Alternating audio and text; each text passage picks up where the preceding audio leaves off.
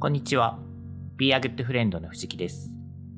Be a Good Friend は幸せな食卓で未来を明るくするをテーマに活動する自然派ワインのインポーターです。このポッドキャストではワインは大好きだけれどそんなに詳しくないという方のために今よりもっと自然派ワインとお友達になれるようなヒントをお届けしたいと思っています。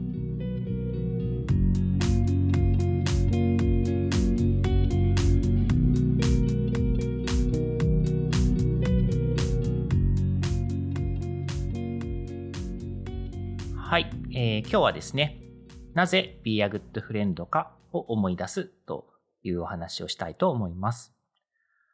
実はですね、あの、一週間ほど前に出張に国内なんですけれども行っておりまして、で、まあそこでいろんな、えー、ところに行っていろんな人と話したり会ったりしてきました。で、えー、その出張の中でですね、改めて思い出したことっていうのがあって、今日はちょっとそういうお話をしたいかなと思います。で、それは何に関係するかっていうことなんですが、会社の、まあ、私たち Be a Good Friend という会社のミッションに関係する体験があったんですね。でまずこのミッションなんですけれども、今ですね、定義しているのが、幸せな食卓で未来を明るくするっていうことなんですね。いつもこのポッドキャストの冒頭でお話をしているテーマ、ミッションなんですけれども、これちょっとこう、曖昧というかまだ抽象的な概念ではあると思うんですが、それを具体的にもう少し掘り下げていきたいなと思うんですけども、まずですね、幸せな食卓っていうことですよね。これは、えー、まあ、端的に言うとですね、美味しいものを届ける。えー、それで美味しいと思っていただける、癒される。えー、なんならこう家族との会話が、え、弾む。と友人との会話が弾む。そういった食卓をお届けしたいなと思っています。で、これはですね、こう、食卓以外もですね、あの、まあ、食卓というか食、食べるものだけじゃなくて、まあ、食卓から始まる、まあ、いろんな生活みたいなものを、こう、幸せにしていきたいなと思っているということですね。はい。で、それから、それを、そういう食卓、幸せな食卓をお届けすることによってですね、同時に未来が明るくなったらいいなっていうふうに考えているということなんですね。で、この未来が明るくっていうのを、もうちょっと具体的にこちらも考えてみるとですね、あの、どういう未来が明るいか、どんな未来を見たいかっていうことだと思うんですけど、すごくシンプルに言うと、まあみんな幸せで言ってほしいなっていうのが、もう見たい未来の姿なんですね。あの、すべての人が、まあできれば人でだけではなく、もうありとあらゆる生き物がっていう感じなんですけれども、はい。で、じゃあこの幸せまあちょっと人間に限定しますね。あの、幸せってなんだろうっていう、こう、哲学的な話にもなってくるんですが、これもちょっとですね、もうあんまり長く喋ってると永遠に終わらないので、簡単にお話をするんですけど、今ですね、自分の中で言語化している幸せっていうのはですね、あの、将来とかの不安がない、まあ、少ない状態で、自分が好きなことであったりとか、得意なことに打ち込んで生きていける状態。こういう状態幸せなんじゃないかなって思うんですよね。なので、えっ、と、いろんな人が、こういう将来不安なく、好きなこと、得意なことに打ち込んできていけるような未来を見てみたいなって思ってるってことですね。で、えー、最終的にはですね、そのみんな幸せになってほしいっていうところが、まあすべての、こう、まあ、私たちだけじゃないと思うんですね。いろんなあのサービス商品を提供しているような会社の目標にきっとあると思っているんですけれども、あの、まあ、その中でですね、どこをまず私たちが、その、取り組むかっていうこと。えー、これは、あの、全方位にですね、大風呂敷を広げてですね、何でもやるっていうことはなかなかできないので、自分たちが、えー、まず取り組むべきフィールドっていうのを設定しなければいけないなと思っていて、それは、えー、私たちにとってはまずは食卓だよねと。あの、まあ、ワインをお届けしたりとか、野菜をお届けしたりとかっていうことをしているので、あの、幸せな食卓からをきっかけに未来を明るくできたらいいなと。で、じゃあどうやって食卓から未来を明るくするの？人を、え、将来不安なく、好きなことに打ち込めるような世の中を作るの？っていうことなんですけども、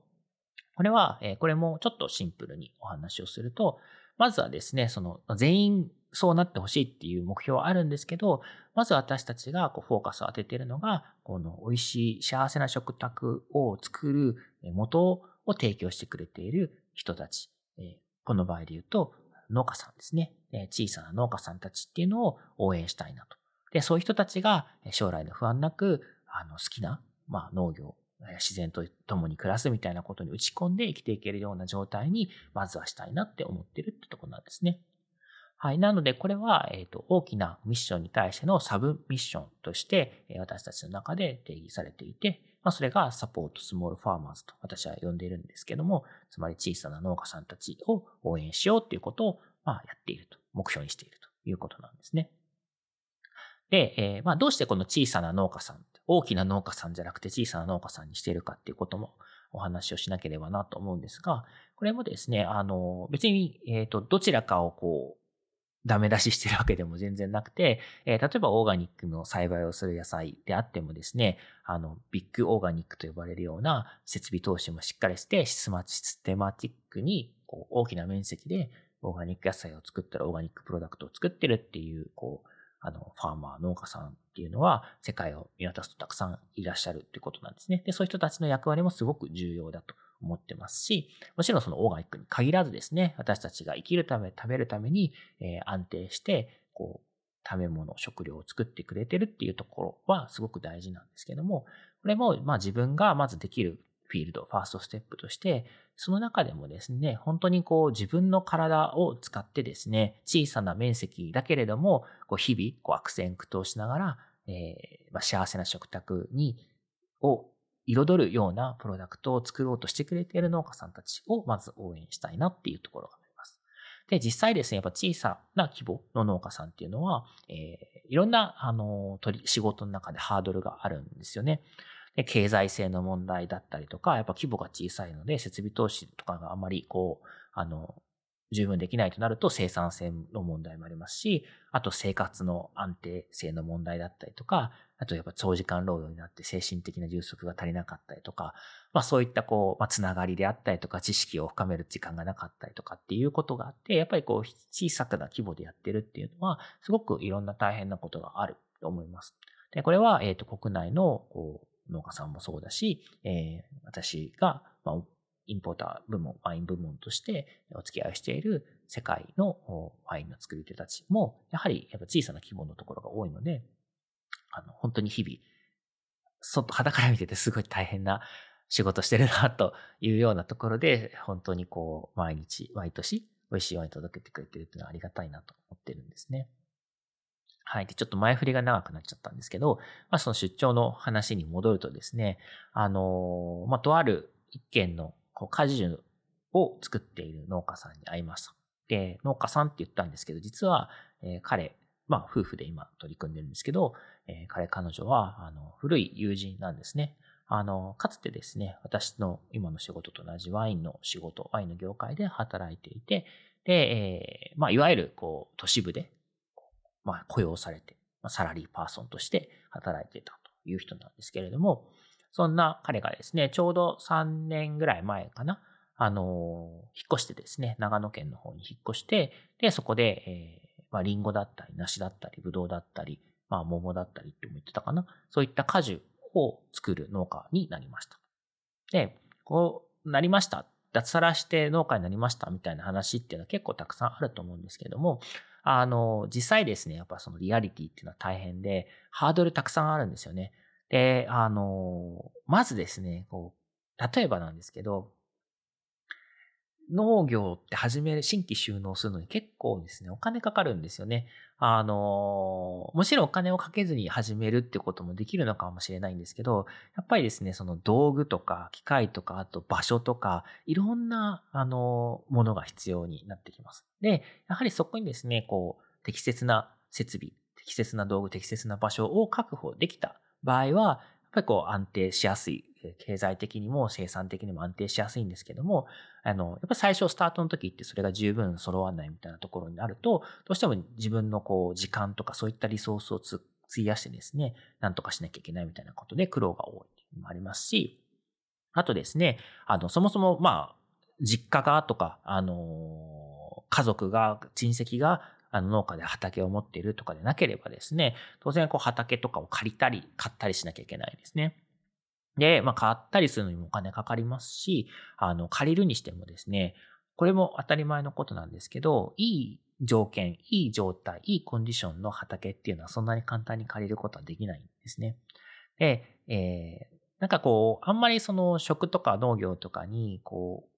意識を向けてない状態だと、ニュースとか見ててもですね、あの、工作放棄地がいっぱいあってとかっていう話が出てくると思うんですけど、あの、当たり前なんですけど、工作放棄地になる場所っていうのは、え、やっても費やしているリソースに対して得られるものが少なすぎるから誰もやりたくないっていうような場所だったりもしますと。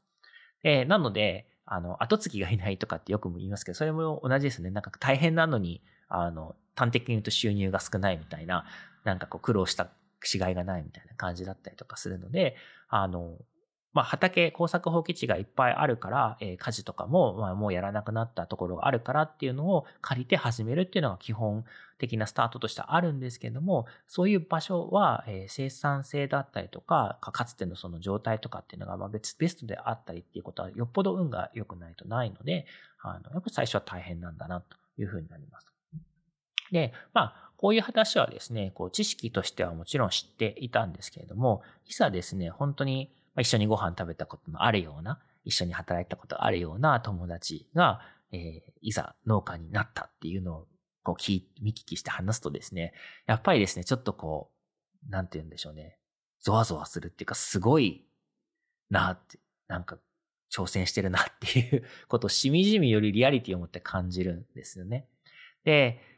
本当に、まあ、そういうことをに打ち込みたい、えー、打ち込めるような、あの、気持ちを持ってるから取り組むってことなんですけど、実際ですね、まあ、話しきれないようなハードルとか困難とかっていうのはたくさんある、あっただろうし、これからもあるだろうしっていう中で、やっぱりですね、その友人であるからこそ、そういう人の力になりたいなって思ったし、で、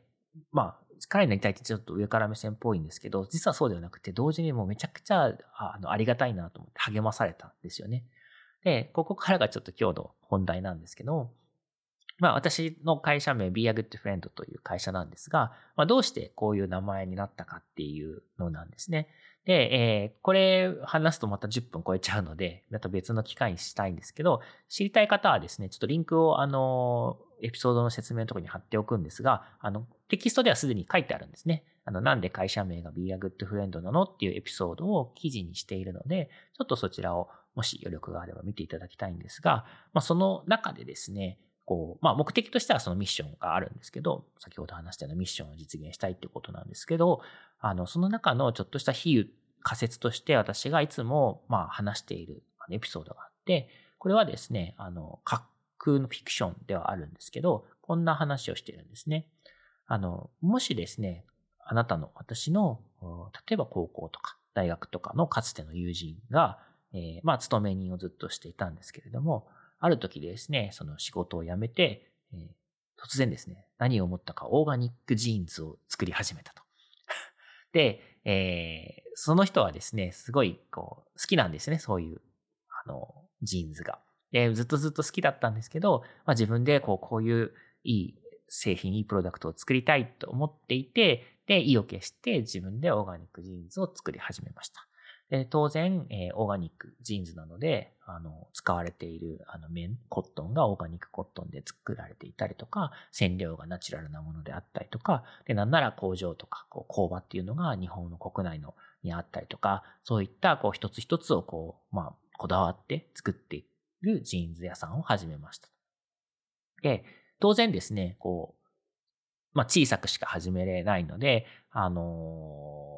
高い割高なんですよね。で、素材もいいし、えー、手間もかけてるしっていうことで、こう、一本一つはすごくこう、大量生産されたものと比べてはかなり割高なんですけど、それがですね、まあ、あの、その友人が、こう、すごく得意で好きなことに打ち込んで作ったもので、なおかつ、えプロダクトとして品質が、あの、いいものであるとしたならば、まあこういうのって買いますよねっていう話なんですよね。ぱり友達、すっごい仲のいい友達がそういうこと始めたら、まあとりあえず一本、ジーンズ一本を買うよねっていう感覚ないですか？っていうようなフィクションをお話ししてます。で、これはなんでかっていうと、えっ、ー、と、単なるプロダクトだけであればですね、品質と価格の掛け算なんですよね。えー、この品質のものがこの価格で、その価格が払えるし、この品質のものが欲しい、えー、この製品は良い製品だと思えばお金を払うっていうのが通常の消費活動だと思うんですけれども、えー、私はですね、その物を買うっていうところにもう一つの掛け算、つまりつながりっていうのがあると、またこう、消費の仕方って変わってくると思うんですね。で、私普段ですね、そういうこう、高級な、あの、アパレルっていうか服を、あの、基本的には買ってないんですけれども、で、まあ、別に、あの、ズボンとかも、なんか、出会い物でそこそこ自分が満足すれば、特にそのブランドとかメーカーとかそういったことにあまり強い執着を持っていないんですけれども、例えばですね、それが、えー、友達がこうやって作ってたら、1本10万円とかでも、まあ、その時の経済状況にももちろんよるんですけど、買いたいなと思うし、えー、買えるようだったら買うと思うんですよね。それはなぜかっていうと、えー、ただ単にいいものだからだけではなくて、その友達がやりたいことに打ち込んでリスクを取って始めたものだから買いたいって思うっていうことなんですよね。はい。で、このフィクションがですね、フィクションでなくなったっていうのが今回の出張だったんですよ。いや、本当にまさにこれだなと思っていて、かつての友人がですね、あの、仕事を辞めて、えー、果樹を作る農家さんになったと。で、えー、まあ果樹ってですね、結構大変なんですよ。あの、まず多分、多分というかその、そうですね、毎年こう、植えるものではなくて、一度こう育った木をですね、何年も何十年も使って、こう、糧を得るものになったりするので、えー、例えばですね、その、途中からこう、まあ、例えば今から苗を植えて、いい状態に木を育てるっていうのが理想なんですけど、その木が何十年かしてすごくいい状態になった、理想の状態になった時には、人間の、まあ、時間の方がこう、残りわずかになっているみたいなことが当然考えられるし、まあ、誰かから引き継いだものであれば、自分の理想とは違うので、その中でこう、ベターを目指していかなきゃいけないってことだったりもしますし、あとそうですね、日本とかだと、あの、まあ、例えばオーガニック、まあ、有機栽培みたいなものを目指すとして、まあ、品目によるんですけど、これすごく果樹、果物って難しいんですよね。あの、リンゴとか梨とか、あの、ブドウとか桃とかですね。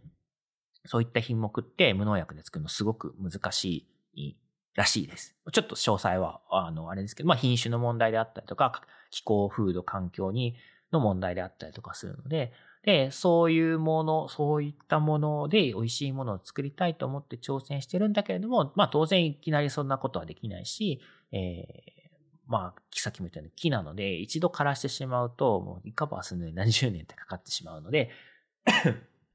まあそういった、あの、取り組みたい、向かいたい方向と、今できることと、やらなければいけないことと、みたいな感じで、すごくこう大変な仕事に挑戦している。けれども、まあ、あの、同じ、こう、なんていうか、思いというか、価値観を、まあ、一時でも共有した友人がですね、なんかそういったことに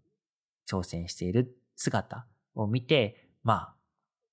重複な話になっちゃうんですけど、めちゃくちゃこう勇気づけられた、励まされたな。で、何かっていうと、まあ、まさにそういう人たちが、えー、将来の不安なくですね、あの、仕事に打ち込める状況を作るのが、